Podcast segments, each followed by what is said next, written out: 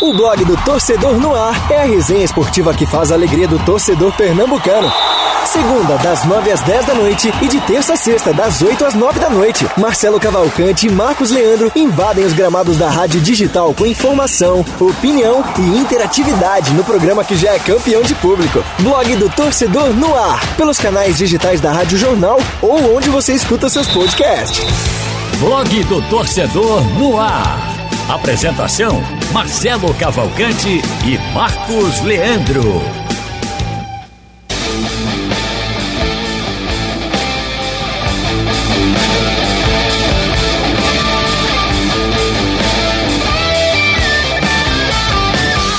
Amigos da Rádio Jornal na web e também das plataformas digitais do Blog do Torcedor. Está começando mais um Blog do Torcedor no ar. Agora, quarta-feira, 14 de abril 8 e 7 da noite.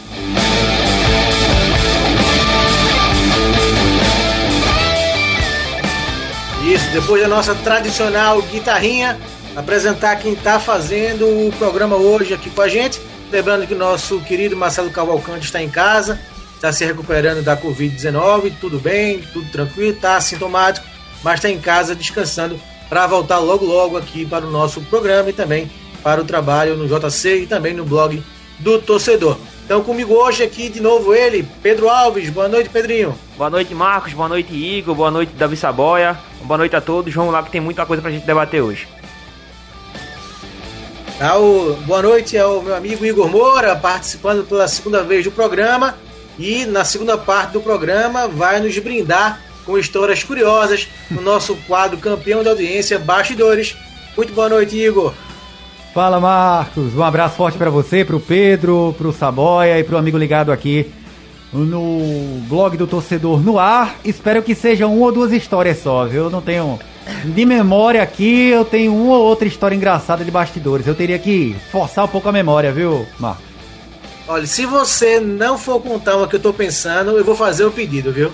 Você pode fazer aí o pedido. Eu tô lembrando de uma viu? lá em Belém, é boa. Não, não é em Belém não. Foi aqui, foi no Arruda. Foi no Arruda. Vixe. Então, se você não for, se não, você não for contar, eu vou pedir para você contar como foi a história desse jogo que você teve que entrevistar quase que todo mundo de um certo time que veio jogar com o Santa aqui no Arruda, meu querido Igor Moura. Prometo. Mas isso é. Já sacou qual é? Tô quase lembrando. É. Zalguiri então, Vilnius. Vamos, vamos que vamos, que isso faz parte da segunda parte do programa do nosso blog Tostou no Ar. E conosco também hoje à noite, meu amigo Davi Saboia, que daqui a pouco vai acompanhar o jogo do esporte, esporte Vitória pelo Campeonato Pernambucano. Muito boa noite, Davi. Boa noite, Marcos Leandro. Boa noite, Pedro Alves. Boa noite, Igor Moura. Um prazer enorme estar com os amigos aqui novamente, estreando no blog do Torcedor no Ar e matando a saudade do rádio, já que nos últimos dias, nos últimos meses, o blog do Torcedor, o Jornal do Comércio, estava demandando uma atenção minha maior. Muito bom estar aqui com vocês. Valeu, vamos para subir a guitarrinha para depois falar as manchetes do programa.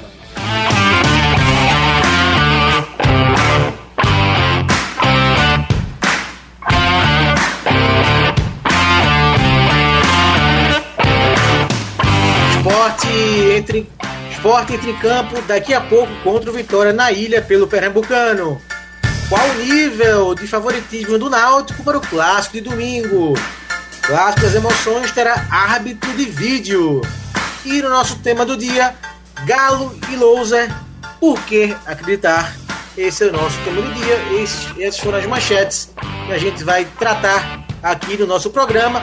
Mas antes dizer que você que está nos acompanhando pelo Twitter, pelo Facebook, pelo YouTube da Rádio Jornal, é, pelo painel interativo também. Pode mandar sua pergunta, sua sugestão, seu questionamento, que a gente vai ler aqui no programa e debater em cima, porque o programa prima pela interatividade. Tô certo, meu querido Pedro Alves, você que vai estar com o painel interativo hoje. Exatamente, Marcos, é fazer esse pedido para todo mundo participar no painel interativo da Rádio Jornal, participar também no YouTube da Rádio Jornal. Inclusive, já tem uma pessoa aqui questionando onde é que está o Marcelo Araújo, o Fernando, que está falando de Natal, Rio Grande do Norte.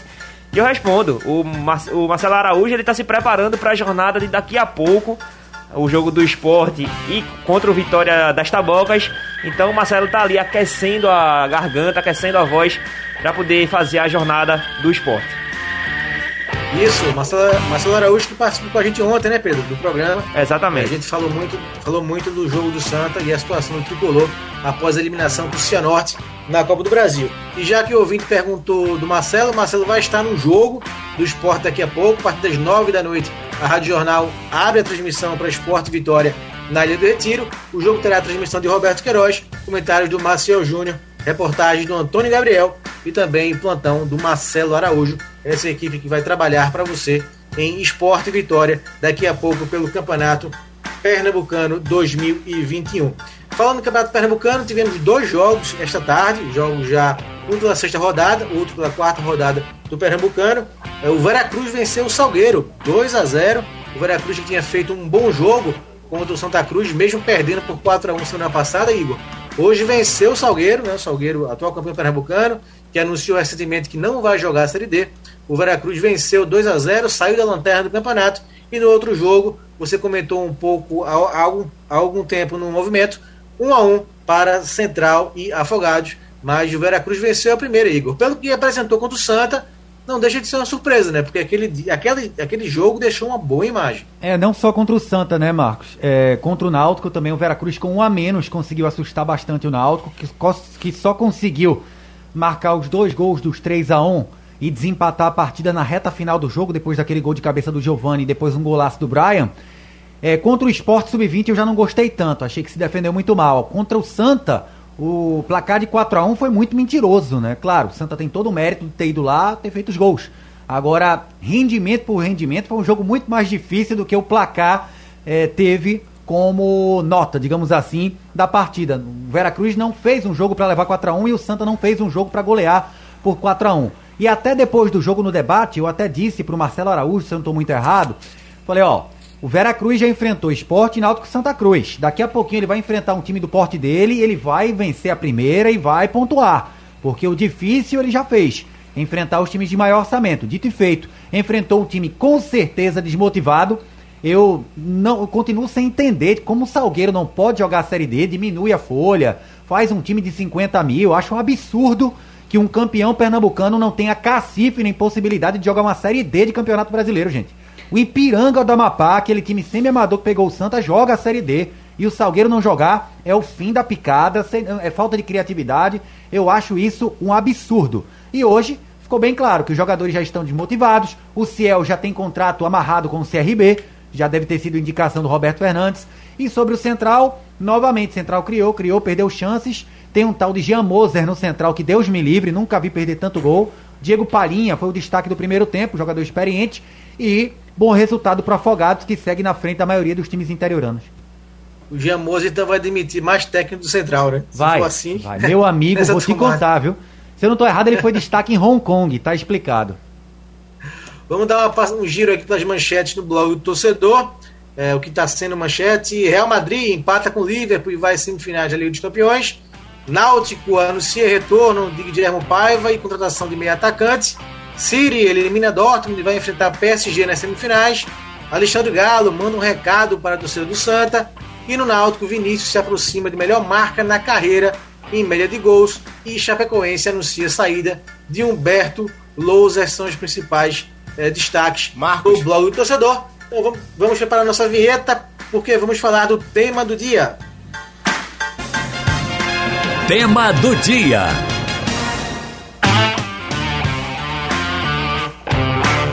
Isso, nosso tema do dia, na chamada do programa, os Santa Esportes, né, que estão com semelhanças nesse começo de temporada.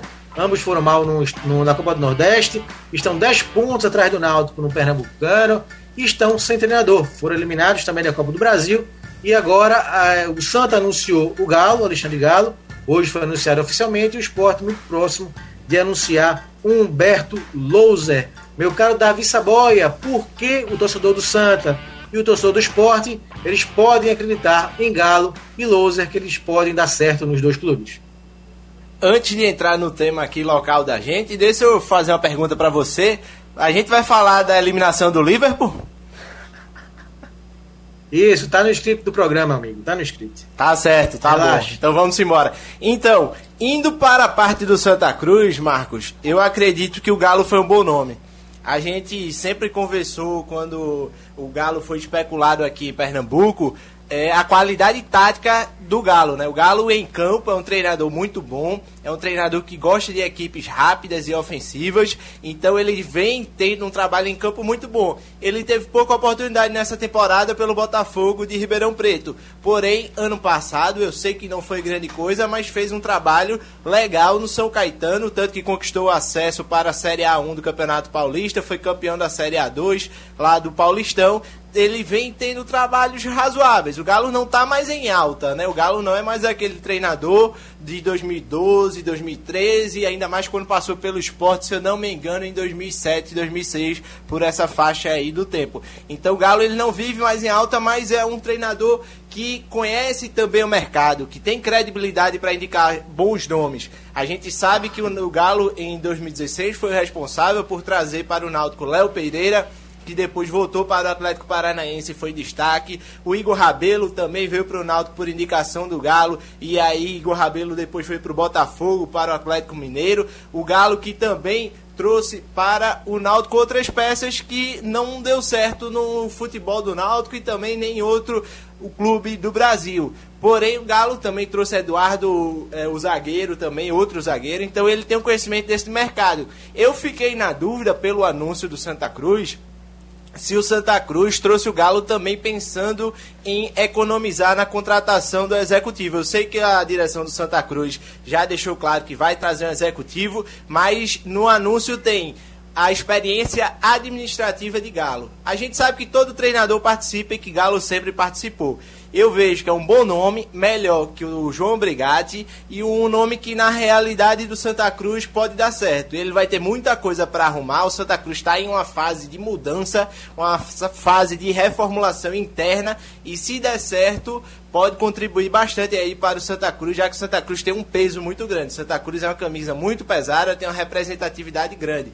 Já no caso do Loser, é, a história é muito é muito grande, né, da contratação técnica do esporte. Isso porque a direção do esporte começou contra, dizendo que ia contratar um treinador experiente, um treinador com um currículo vitorioso, mas saiu de Dorival, passou por Filipão, com o Dorival, perdão, não deu certo por conta da questão familiar, que o Dorival tinha um parente com problema de saúde e não conseguiu dizer sim ao esporte com o Filipão foi o fator financeiro. Quando chegou para conversar com o Filipão, viu que a cifra era muito alta e a direção do esporte não está pretendendo é, extrapolar nessa temporada, porque sabe que é uma situação que pesa muito os pagamentos em dia. E aí, como a gente já veio conversando durante a semana, contando um pouco para nosso ouvinte internauta dos bastidores, você lembra quando uma fonte minha eu lhe disse que ela falou: Filipão é uma opção, mas não é a primeira. E aí o esporte já vinha trabalhando com um nome mais jovem, um nome que tinha um bom, um bom resultado recente, não um resultado tão grande, não é coisa de grande expressão. Foi campeão brasileiro da Série B pela Chapecoense, vem de um trabalho promissor. E aí o esporte veio trabalhando, veio trabalhando até que ontem a gente conseguiu é, saber que era o Humberto Loser. Um treinador que tem um trabalho parecido com o do Jair Ventura. Não vai ser um choque tático, um choque técnico tão grande, porque é um treinador que prioriza a parte defensiva, que gosta também de sair no contra-ataque, aquele velho modelo e aquele velho nome que a gente vê ouvindo de reativo. Ô Igor, aqui pelo nosso YouTube, no chat, o Edivaldo, ele tá colocando aqui o presidente do esporte, quando fala em valores de um treinador cascudo, é, chorando, né? Quando fala, quando fala em valores de um treinador cascudo, aí pega, traz um que não tem nem currículo de Jair Ventura no futebol. Se referindo ao Lusa, dizendo que ele não tem nem o currículo do Jair. É, mas é um perfil relativamente parecido com o de Jair, né? Treinador emergente. O Jair não foi atleta profissional, Humberto Luzer foi. Lembro dele, inclusive, foi volante do Paulista de Jundiaí, na época boa do Paulista, é, na década passada, 2004, 2005, quando o Paulista foi campeão, inclusive, da Copa do Brasil, comandado pelo Wagner Mancini. Humberto era volante daquele time. É, e, e outra, ele chega credenciado por ter feito algo que o Jair Ventura conseguiu fazer no esporte na Série A. Dar um padrão defensivo para um time que seria constantemente atacado. Não à toa, a Chapecoense do Humberto Louser, ela teve a menor média de gols sofridos da história do Brasileirão da Série B em pontos corridos. Se eu não estou errado, a Chape do, do, do Louser levou 21 gols em 38 jogos na Série B. Isso. Isso é um Isso. número é, interessantíssimo para um time que não tinha nada de muito acima dos outros. A campanha que a Chapecoense fez foi uma campanha pau a pau com o América Mineiro, do Lisca, que para mim era o time mais forte da Série B, só não foi campeão por conta dos erros sucessivos de arbitragem, o que não tira também o brilho da Chapecoense, que foi campeã da Série B com o Humberto Louser, jogando de uma maneira que o esporte pretende jogar na Série A. Talvez não sofrendo tanto. O esporte vai ter um orçamento um pouco maior para contratações um pouco mais robustas, contratações um pouco mais caras do que teve no ano passado. Ou seja, vai poder atacar mais, vai poder confiar mais no talento puro de algumas peças. Agora, o esporte não vai de uma hora para outra mudar o seu estilo de jogo de um time que preferencialmente vai defender e quando puder atacar, para um time que vai atacar sem, sem pensar no defender. Esse time que poderia atacar sem pensar no defender era o time de 2015, que era cheio de talentos. O esporte não vai ser assim em 2021. Então talvez seja um nome interessante, um cara que quer crescer ainda na carreira, ver o esporte como uma grande oportunidade dessa sua curta carreira e vitoriosa carreira até agora. A questão do Galo, o nome do Galo, me. me é, é, gosto do nome, gosto do nome. É, me agrada o nome do Alexandre Galo, um cara que taticamente me parece entender muito mais do que o, o, o João Brigatti, não à toa a carreira dos dois. é, o- a, a carreira do Alexandre Galo ela tem muito mais exponenciais, tem muito mais é, pontos interessantes do que a do próprio João Brigatti, que tem um acesso com o Sampaio, um sucesso outro aqui e acolá. O Alexandre Galo tem inúmeros sucessos na carreira. E o que não me agrada tanto é a qualidade técnica do elenco do Santa. O Galo, ele é bom treinador, ele não é milagreiro. Ele não vai chegar aqui e vai transformar o Derlei num segundo volante tão bom quanto é o Paulinho. Ele vai ter que encaixar o Derlei como primeiro volante, que na visão, pelo menos que eu tenho, é a única posição que o Derlei pode ajudar o Santa Cruz. Ele vai pedir reforços, eu tenho certeza disso. Ele vai fazer algumas escolhas que talvez o Brigatti não tenha feito. Ele vai tentar utilizar a base da forma como se deve ser utilizada. Com uma estrutura feita, uma espinha dorsal montada e dois ou três jogadores da base terminando de a escalação dos 11. O Brigatti não. O Brigatti colocava ou o time todo maduro ou o time todo jovem. O que é que acontecia? Acarretava numa partida ruim, acarretava numa partida sem volume de jogo, acarretava numa partida em que fisicamente o Santa não conseguia sobressair e depois ia lá criticar a garotada. Isso é uma incongruência, isso não existe. Ninguém coloca os meninos pra jogar dessa forma. A única vez que eu vi um time colocar só meninos na base principal e dar certo foi o Emerson Leão em 2002 com o Santos falido, que acharam Alex, que acharam Paulo Almeida, Renato, Elano, Robinho, Diego. Só essa vez. Tirando isso eu nunca vi. E era o que o Brigado estava fazendo. Talvez o Galo tenha uma visão, até acho que ele vai ter uma visão melhor do que pode ou não oferecer o elenco do Santa atualmente. Agora vai precisar de reforços. Ô Pedro, antes de você fazer sua explanação e convencer o torcedor rubro-negro e o torcedor tricolor de acreditarem no trabalho do Galo, que está contratado, o Louser ainda, o esporte não oficializou, mas está bem perto, ele já se despediu, inclusive hoje, da Chapecoense. Aqui pelo nosso chat no YouTube da Rádio Jornal, o Marcos Lins diz aqui, esporte, vamos somar três pontos, jogo, e se refere ao jogo contra o Vitória daqui a pouco às nove e meia. É, a Andréa pergunta: quando veremos um esporte ofensivo como em 2008? Acho que vai demorar. Aqui o El de Silva diz que nem Pepe Guardiola resolve. Não sei se ele está se, se referindo ao Santa ou ao esporte ou aos dois. E aqui o Davidson Bernardes diz que o, proble- o problema do Santa é a direção e os jogadores. Pedro, por que acreditar em Galo e também no Humberto Lousa? Marcos Leandro, essa pergunta de por que acreditar em Galo, eu confesso que eu tenho um pouco de dificuldades para responder. Porque eu vejo a contratação do Santa Cruz por parte do Alexandre Galo meio que. hum, Eu não, Você não gostou? Não gostei muito, não, mas eu explico o motivo. Eu acho que a minha, meu, meu pé atrás, meu receio com o Alexandre Galo é muito dentro de campo. Porque os últimos trabalhos dele, pelo menos, não me agradou da forma que o nome de Alexandre Galo é, ele é tão pesado que eu acho, acho que ele deveria fazer trabalhos melhores. Então, por isso que eu, você trazendo a questão do peso do nome dele com os trabalhos, juntando essa, somando esses dois fatores, eu acho que ainda está abaixo do nível que ele pode apresentar. Por isso que eu tenho um pé atrás. Agora, como o Saboia trouxe, tem um lado positivo dessa contratação. É a questão de ele conhecer bem o mercado, porque neste período em que eu acho que ele não vem fazendo bons trabalhos, ele se arriscou também como um executivo de futebol, como dirigente. Então mostra que ele já tem uma cabeça, um, um, um pensamento para poder partir para esse lado da questão do, do, de ser um dirigente de futebol, por ele ter bons relacionamentos nos bastidores é, do futebol. Então eu acho que esse é o ponto positivo. Ele conhecer o mercado e tentar trazer algumas peças que possam encaixar nesse time do Santa Cruz. Já olhando dentro de campo, eu não tenho tanta perspectiva não e confesso que eu tenho um pé atrás com o desempenho que ele vem tendo nos últimos anos. Passando para o lado do, do esporte, a contratação do, do novo treinador, Humberto Lousa, é, é, como eu trouxe no programa de ontem. É, acho que se Ney Pandolfo assumiu a frente da negociação depois de que ele foi contratado, querendo implementar o seu modo de trabalho, tendo uma certa carta branca, acho ok, porque ele vem para reformular o pensamento que a diretoria vinha tendo. Porque quando Jair Ventura foi demitido, a, a, diretoria, principalmente Milton Bivar, deu algumas entrevistas e falou aqui pra gente da Rádio Jornal que ele queria uma nova filosofia de jogo, um modelo mais ofensivo. E o Jair Ventura não estava trazendo nem isso, nem os gols, nem, nem os resultados.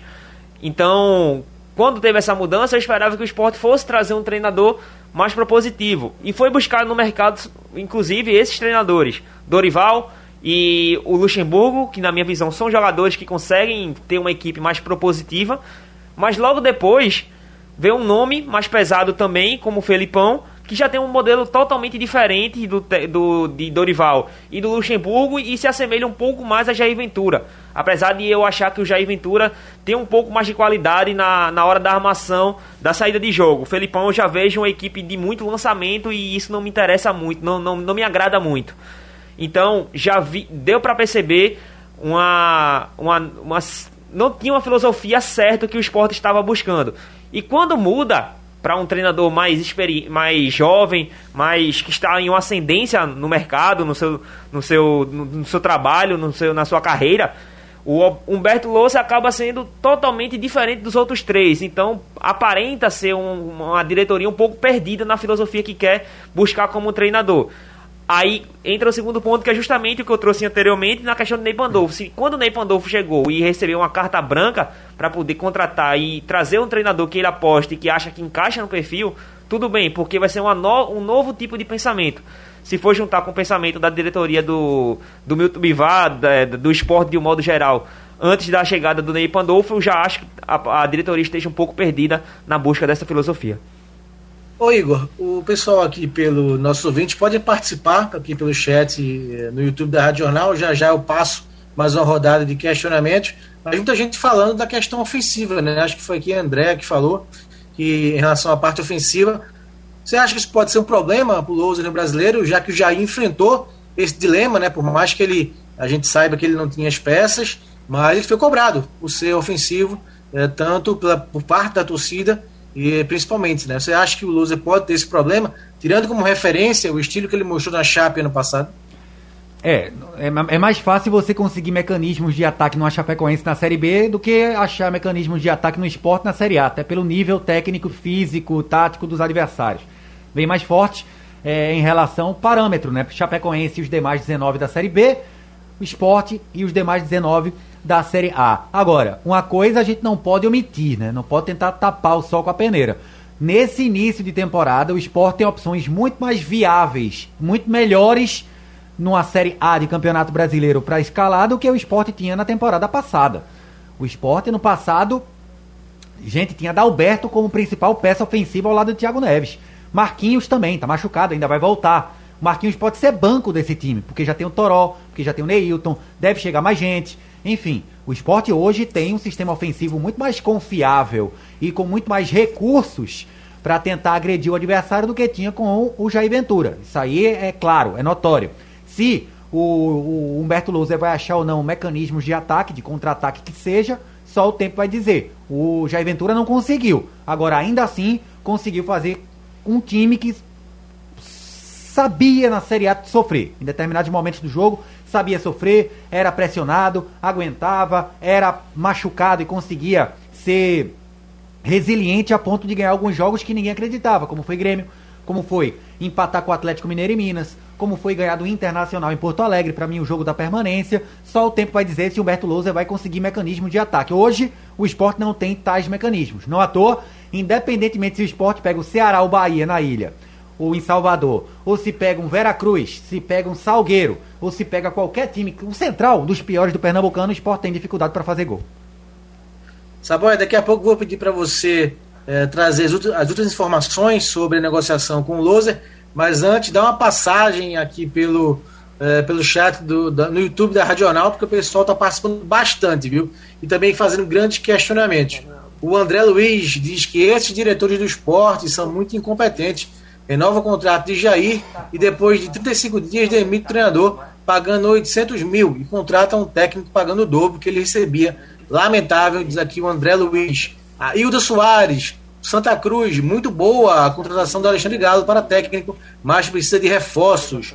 O Fred é, Marinho, o problema do esporte é a falta de jogadores com compromisso com o clube. Valdo Oliveira, a mudança do estilo e filosofia sobre os pretéritos nomes, sobre o treinador do esporte. É, para Humberto tem a ver com a chegada de Ney Pandolfo. Diz aqui o Valdo dizendo que o Ney Pandolfo mudou o perfil de quem o esporte queria contratar. Uh, o Luciano Ferreira aqui com a gente também, o Antônio Quirino, valeu Antônio, vou passar assim sua mensagem para a nossa equipe da retaguarda. O Lucas Silva, de Vitória de Santo Antão, né? a gente falou que o Veracruz venceu hoje o Salgueiro e temos aqui um internauta de Vitória de Santo Antão acompanhando a gente. Muito obrigado, Lucas. Francisco José, o problema do Santa é elenco, se não abrir os olhos vai voltar para a Série D. Infelizmente, o cadê aqui mais mensagens? O Cláudio Antônio fala o que o Igor citou, né? Que o Ciel vai se despedir domingo do Salgueiro, depois do duelo contra o Retrô, e vai voltar para o CRB do meu querido Igor Moura. E de Já Roberto essa Fernandes, informação né? aqui, o Cláudio corrobora. Oi, Igor. E de Roberto Fernandes, né? Que tá aí classificando em tudo que é canto no CRB. Sem dúvida alguma. Grande campanha do Roberto Fernandes, que sábado enfrenta o Dado Cavalcante, né? Do Bahia, CRB e Bahia pela Copa do Nordeste, jogo que vai ser transmitido pela TV Jornal, jogo que vale vaga na semifinal da Copa do Nordeste. Pedrinho, a gente tem alguma mensagem aí do painel? Tem sim, Marcos. O primeiro é do Elder, que fala aqui do, do Recife. Ele fala, amigos, sou alvirrubro e acho que o último time que viu o Náutico jogar bola foi justamente esse Náutico de Galo. Esse time era mortal nos aflitos. Para vocês, o que falta para o Náutico ainda ser mais mortal? Aí tem aqui o Silvito, que também é de Recife. Ele fala: Ciel vai jogar no time de Igor. Foi o último jogo dele pelo Salgueiro. Qual é o seu time, Igor? O Clube de Regatas Brasil, CRB. Pronto, tá aí a resposta. Vai ser reserva do Lucão do Break, ótimo reserva. Já tem aqui o, o Ailton, o Ailton de Glória do Goitá, ele fala que espera que o novo treinador do esporte faça um bom trabalho, porque a maior dificuldade dele é em trabalhar vai ser a torcida do esporte. É muito chata, segundo o Ailton. O Francisco pergunta: Boa noite a todos. Pergunta onde anda, onde anda Klaus Câmara? Seria uma boa opção para o esporte? Abraço do Chico Conab em Arco Verde. Respondendo Francisco aqui rapidamente, eu fiz uma rápida pesquisa aqui e Klaus Câmara acabou sendo demitido do Grêmio em 18 de setembro do ano passado. Então, não achei nenhuma outra notícia dele ter chegado em nenhum outro clube. Então, ele é, deve estar disponível no mercado. E para fechar, Marcos, o Carlos do R6 e do Ibura no Recife, ele fala aqui: "Boa noite, Marcos Leandro." E a todos que fazem o blog do torcedor. Sou Carlos Alberto, vai ser a, prim a primeira vez. Acaba que a mensagem está aqui um pouco truncada enfim, vou tentar aqui tentar adivinhar o que ele quis falar e volto aqui mais tarde. Isso, abraço aí pro Gessino, é, de Belém de Maria, Pernambuco, né? Perguntar pra gente. É, manda sua pergunta aqui que a gente responde, Gessino. E o Fred Marinho, ele é de Carpina e torce pro esporte. Muito obrigado pela participação. Chegando aqui com a gente também, ele é de participação muito boa hoje nosso YouTube. Oi, Pedro. Ele fez uma pergunta que consegui decifrar qual foi a mensagem dele. Ele pergunta se vai ser a primeira vez que o árbitro, o VAR, vai apitar aqui em Pernambuco e vai ser nesse clássico, no Náutico e Santa. Ele pergunta. Sim, vai ter, a gente Isso, vai falar disso daqui a pouco, mais pra frente no programa. Isso, já já a gente fala, mas antes, Saboia, me traga aí quais são as últimas do, da, da negociação do esporte com Humberto Lousa. Então, Marcos, só complementando um pouco o que Igor e Pedro falou sobre dois pontos. É, na questão da contratação, da procura da direção do esporte, como a gente sabe, a direção do esporte é composta por muitos membros. Tem os diretores da casa e tem o presidente Milton Bivar, que ocupa aquela, termina ocupando aquela função de vice-presidente de futebol. Ele nunca escolheu uma pessoa para esse cargo, porque é ele que dá aquela gerenciada. Quando o Ney Pandolfo chegou, já tinha alguns nomes na mesa e foi é, complementado, deu algumas sugestões, né? O Filipão, muito se falou, não, ah, o esporte estava priorizando Filipão. Filipão era um dos nomes, mas sempre teve aquele detalhe. Não era o primeiro e estavam guardando aí o nome do loser em sete chaves.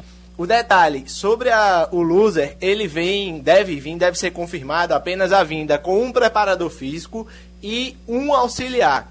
Inicialmente ele viria com dois auxiliares, porém, é, um dos auxiliares, o Felipe, preferiu ficar na Chapecoense e foi efetivado como é, auxiliar permanente do clube catarinense.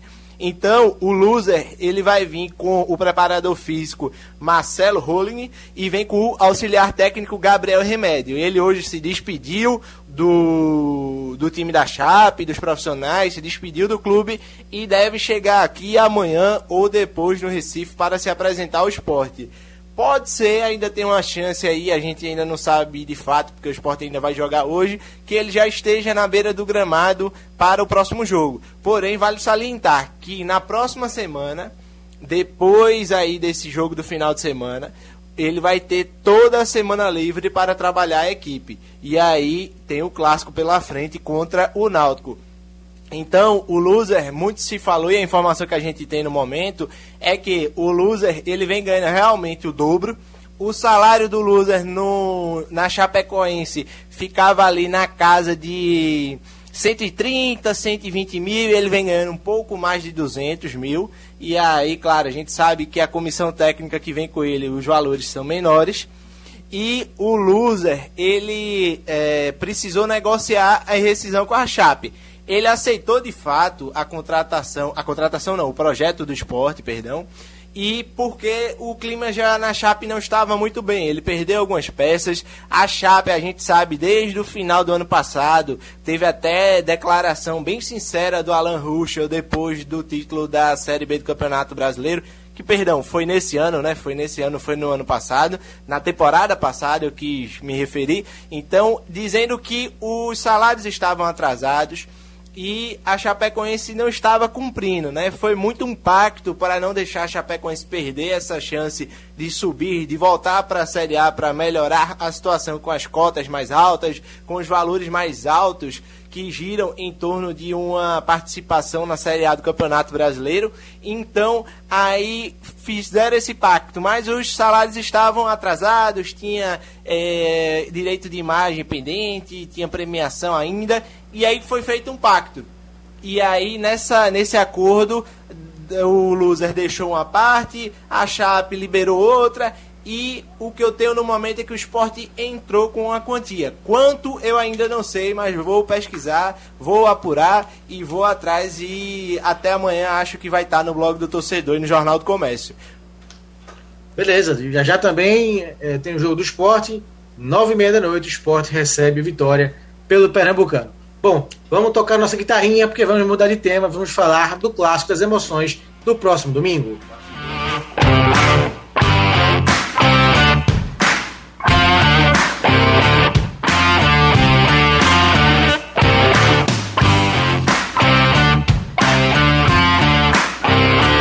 isso, Náutico e Santa se enfrentam no próximo domingo pelo Campeonato Pernambucano, com o Náutico liderando né, o campeonato estadual com 100% de aproveitamento e também e o Santa num momento de turbulência, é, chegando o treinador Alexandre Galo para tentar mudar o rumo do Santa na temporada. Meu caro Igor Moura, qual o tamanho do favoritismo do Náutico no clássico de domingo? Olha, Marcos, um favoritismo acentuado. Favoritismo acentuado porque o, o Clube Náutico Capibaribe já tem uma forma, um método de jogo desde a Série B, né? O Hélio dos Anjos não precisou alterar a sua forma de jogo. Ele não precisou encaixar uma série de, desfal de, de reforços, perdão, no time do, do Náutico. E o Santa passa por uma alteração total de comissão técnica, reforços é, estreando sem o tempo adequado de treinamentos. Tudo isso conta, além do fato do jogo ser nos aflitos e para o Náutico valer a classificação antecipada para uma decisão. Como é clássico, e a gente já viu inúmeras vezes, um adversário teoricamente inferiorizado é, conseguir o resultado, melhor exemplo que a gente tem, Marcos, para fazer essa comparação, Cruzeiro e Atlético Mineiro no fim de semana passado. O Cruzeiro Perfeito. cheio de problemas, o Cruzeiro ainda sem um método de jogo, uma fórmula de jogo é, pré-definida pelo Felipe Conceição, o Atlético Mineiro voando, goleando quase todo mundo, só tinha uma derrota para Caldense, vários e vários reforços estelares do, do, do, Atlético Mineiro. O Cruzeiro fez um jogo melhor, foi melhor que o Atlético Mineiro, foi mais organizado, teve mais foco, atenção, concentração e vontade, ganhou o jogo por 1 a 0 Poderia ter sido até mais. Então, pode ser que o Santa é, é, faça isso? Pode, é futebol. Agora, futebol por futebol, hoje o Náutico é um time que defende melhor que o Santa e ataca muito, mas muito melhor que o Santa. O Náutico hoje ataca muito bem, em bloco, com dobrado, é, dobradinhas ou até trios pelos lados do campo. O Náutico consegue quebrar linhas com tabelas, com jogadas individuais, seja de Eric, seja de Vinícius, o Chiesa numa grande fase, Jean Carlos numa boa fase, os volantes pisam na área, os laterais apoiam, enfim, o Náutico está jogando com o Hélio dos Anjos mais bola do que jogou na Série B naquela campanha irretocável de recuperação. Simples assim. Ô Pedro, o Galo, na sua mensagem que ele trouxe já para os torcedores do Santa Cruz hoje à tarde, ele falou em trabalho, né? E trabalho não vai faltar nesse primeiro desafio logo de cara, né? E é preciso muito trabalho, e não só na partida, mas como ao longo da semana, para tentar é, entrosar o máximo possível essa equipe, encaixar a equipe para a partida contra o Náutico. Porque eu concordo do, em tudo que o Igor Moura disse. Acho o Náutico bem superior que a equipe do Santa Cruz por todos os fatores que ele acabou trazendo, a boa fase, o Náutico está encaixado, tem confiança. O que poderia ser um, ritmo, um ponto negativo para a equipe do Náutico seria o ritmo de jogo, mas ainda assim, nas partidas que ele entrou, demonstrou que isso não está afetando bastante. Então, dentro de campo, eu vejo uma superioridade muito grande do, do Náutico, principalmente por conta desse encaixe das boas fases é, dos jogadores, da, da boa fase dos jogadores. Chiesa, Eric, é o Jean Carlos, o Haldney, principalmente, acho que é, é o principal nome é, do Náutico. Acho, é até difícil a pessoa bater de frente com Chiesa e Eric. Mas eu vejo o futebol do Haldney como de altíssimo nível, a qualidade que ele apresenta ali no meio de campo, é, na volância do, da equipe do Náutico. Então, é, essa boa fase dos jogadores eu acho que é o principal ponto e eu vejo o Náutico muito superior pra, é, do que a equipe do Santa Cruz. Eu acho que para poder vencer e até pontuar contra o Náutico vai ter que ter muito trabalho mesmo ao longo da semana. Isso, só e pontuando aí o que o nosso ouvinte perguntou, vamos se intervar, né? A experiência do VAR vai estar presente no jogo de domingo. É, vai ser uma operação meio diferente, né? Vai ter uma central e é, vão se comunicar com os árbitros e vai ter o VAR nesse clássico das emoções do próximo domingo nos aflitos. É, todos vocês gostaram dessa novidade? Olha, Marcos, sinceramente, é, mesmo sendo um evento teste, eu, eu acho que o VAR nesse clássico em si, ele interfere na isonomia do, do, do campeonato. Isso. Eu vou lhe explicar o porquê. O esporte foi prejudicado com o Santa com um gol mal anulado do Sander. Sander. O Vera Cruz Isso. viu um chutaço do meio da rua do seu jogador, a bola cruzar a linha contra o Santa Cruz e o árbitro, o John Anderson, não conseguia enxergar. Um lance difícil, é verdade, mas a bola entrou muito. Isso aí eu estou utilizando só o exemplo de times contra o Santa Cruz, que é o, clube, é o, que é o clube que eu tô, tô cobrindo.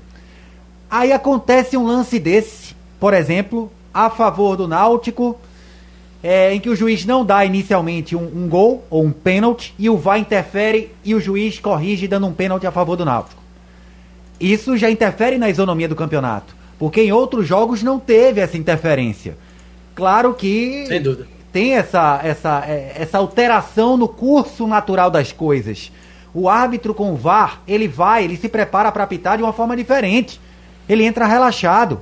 Ele não vai apontar qualquer infração que ele acha que aconteceu, porque ele sabe que ele vai ter uma muleta gigantesca que se chama VAR. Então, já muda o comportamento do árbitro, já muda qualquer a atividade natural do jogo, porque o artificial está lá fora para corrigir qualquer possível erro. E erros já aconteceram no campeonato. Acho que interfere na isonomia. Saboia?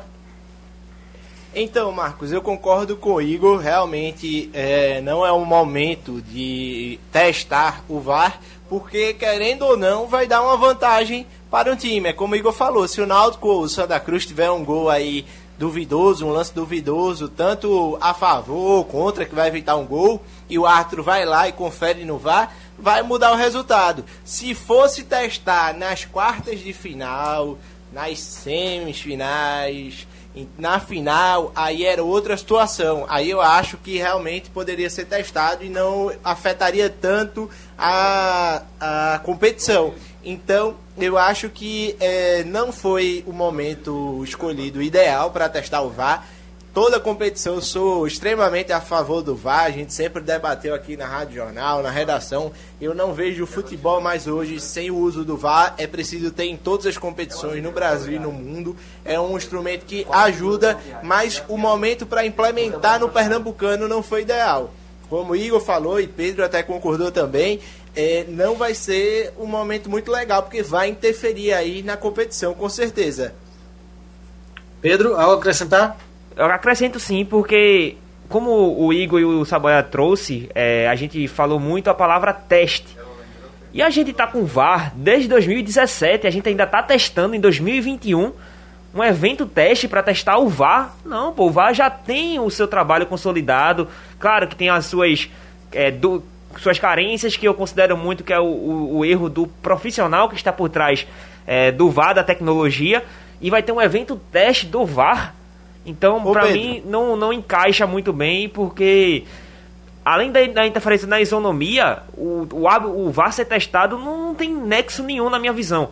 Porque é uma, uma tecnologia que já está consolidada, já sabe onde as câmeras devem ser posicionadas para poder é, verificar algum, alguns possíveis erros, então não acho que seja o momento ideal fazer esse jogo que eu repetindo teste, não, não, não encaixa, não, não, não consigo pensar bem, é, encaixar bem meu, meu pensamento na palavra teste do VAR.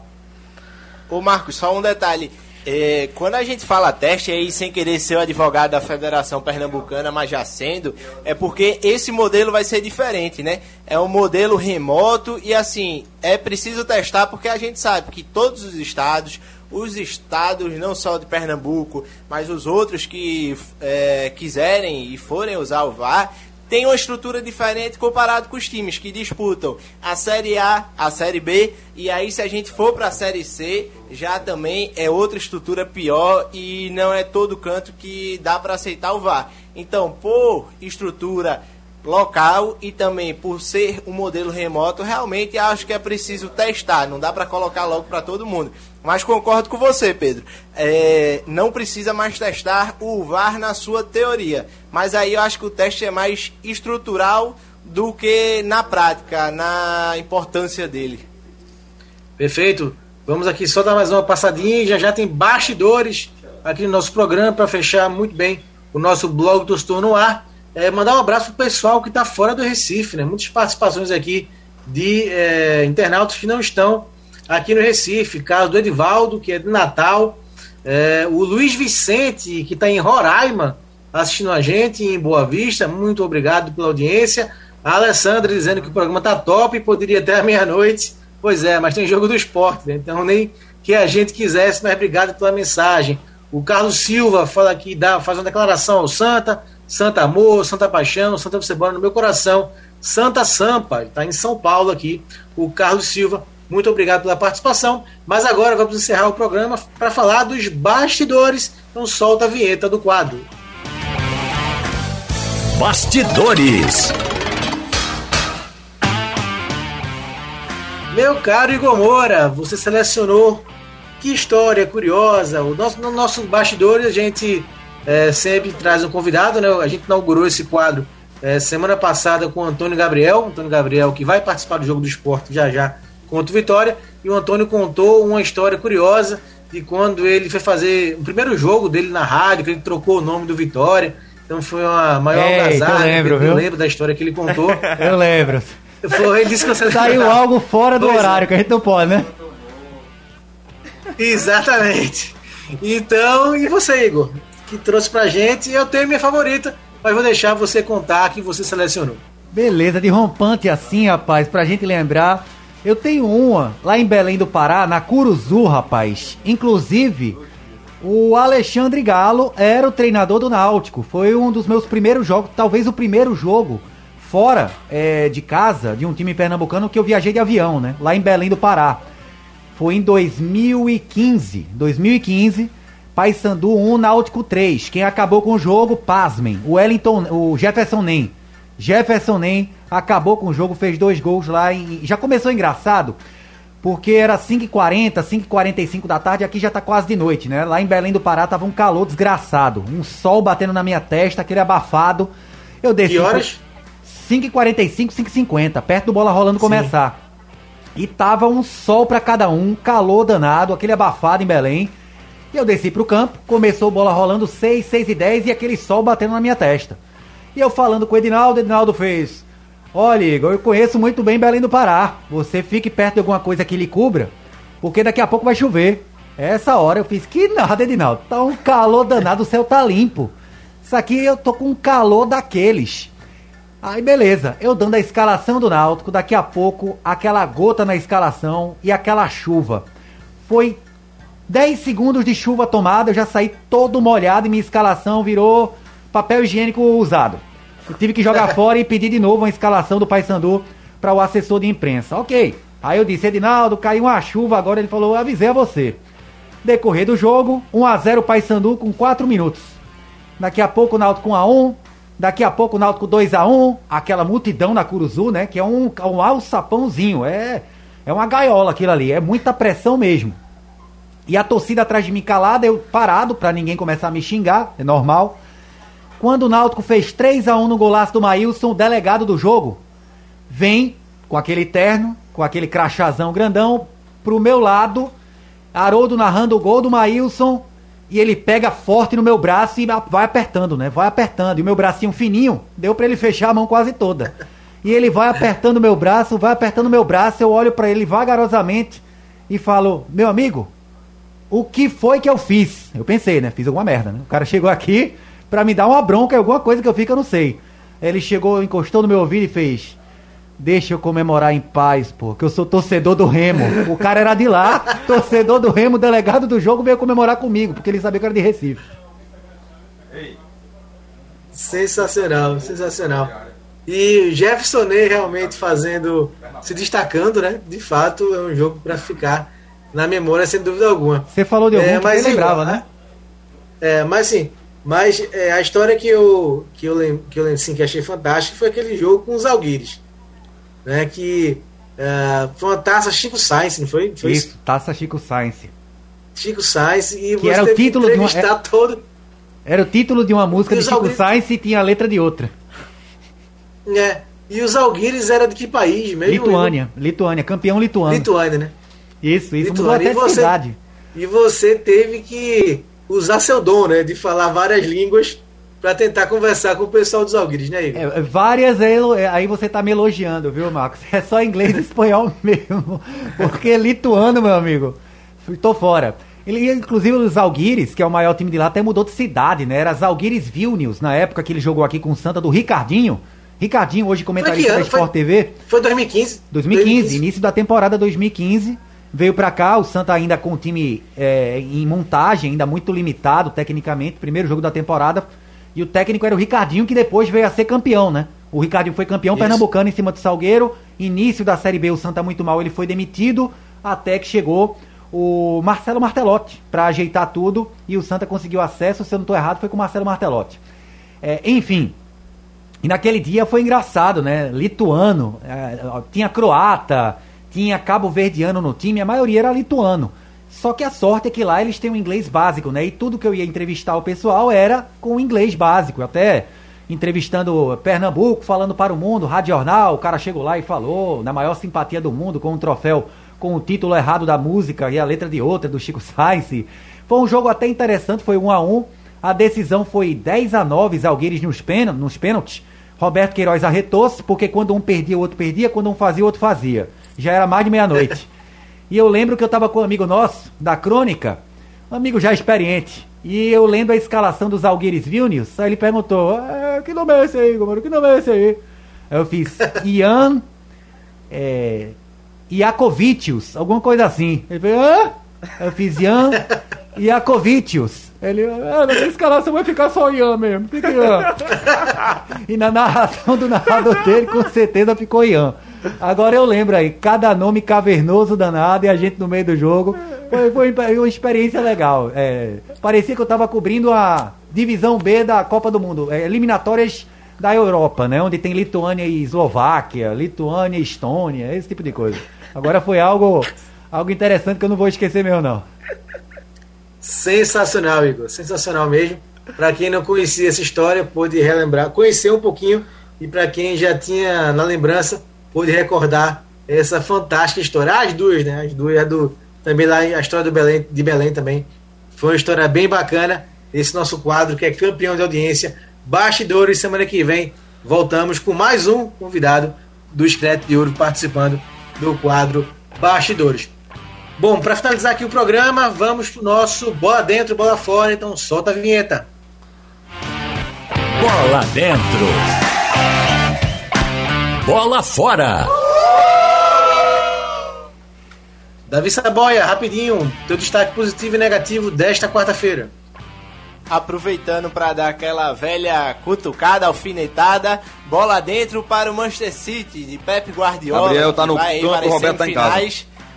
Que vai para as semifinais e vai Ah, enfrentar nossa, o PSG em um jogão pela Champions League. E a bola fora, o Liverpool, né? Que decepcionou Real Madrid muito bem aí nos dois jogos. Alguém cala a boca. Liverpool, atual campeão. Pedro, bola dentro, bola fora. Eu vou ser um pouco clubista, como aqui pode ver aqui na câmera, tô com a camisa do Real Madrid. Bola dentro, com certeza vai ser a classificação do Real Madrid. É, gostei da partida, inclusive, longe disso de falar é, que clubismo, só brincando mesmo, mas gostei muito da partida, achei bem movimentada, principalmente por parte do Liverpool. Então, a classificação do Real Madrid eu vou com bola dentro. E o bola fora eu vou para a torcida do Liverpool que atacou o ônibus do Real Madrid em pleno 2021, durante uma pandemia, os torcedores acabaram se aglomerando, atacaram o ônibus do Real Madrid, quebraram o vidro. Então, graças a Deus, ninguém se machucou, saiu todo mundo ileso. Então, meu bola fora vai ser para a torcida do Liverpool, que aglomerou durante a pandemia e agre- tentou agredir o no ônibus. Igor, Bola dentro para a partida que fez Casemiro hoje no Real Madrid. O Militão também fez um grande jogo, mas o Casemiro foi eleito melhor em campo. Bom para a seleção brasileira ter um jogador jogando esta bola imensa que o Casemiro vem jogando faz muito tempo já. Bola fora vai para a duplinha que tá me quebrando aqui. Grêmio sendo eliminado da Libertadores pro Independente Del Vale. América Mineiro que levou um gol no fim do Ferroviário. Não tem faz me rir hoje para Igor Moura. É, vou dar bola fora para Marinho. Marinho que ontem desrespeitou Ariel Holanda, depois pediu desculpa, mas não gostou de ser substituído. E bola fora também para a notícia que a gente viu agora da escalação do esporte, Thiago Neves. A gente tem a curiosidade sempre de ver a força máxima do esporte, não vai acontecer hoje. Thiago Neves com um probleminha muscular tá fora do jogo contra o Vitória. Valeu Não pessoal. ele, né? Igor, muito. Não bola fora para ele por sentir a lesão. É, é normal. A bola fora é que a gente não vai ver o esporte com força máxima do dia de hoje. Perfeito. Igor, obrigado, amigo. Um abraço pro Maciel que vem aí, um abraço pra Saboia, pra Pedro na internet. Pedrinho, Saboia, valeu. E Boa noite, Marcos. Boa noite, Igor, Saboia, todos os ouvintes do blog do, J- blog do Torcedor no Ar.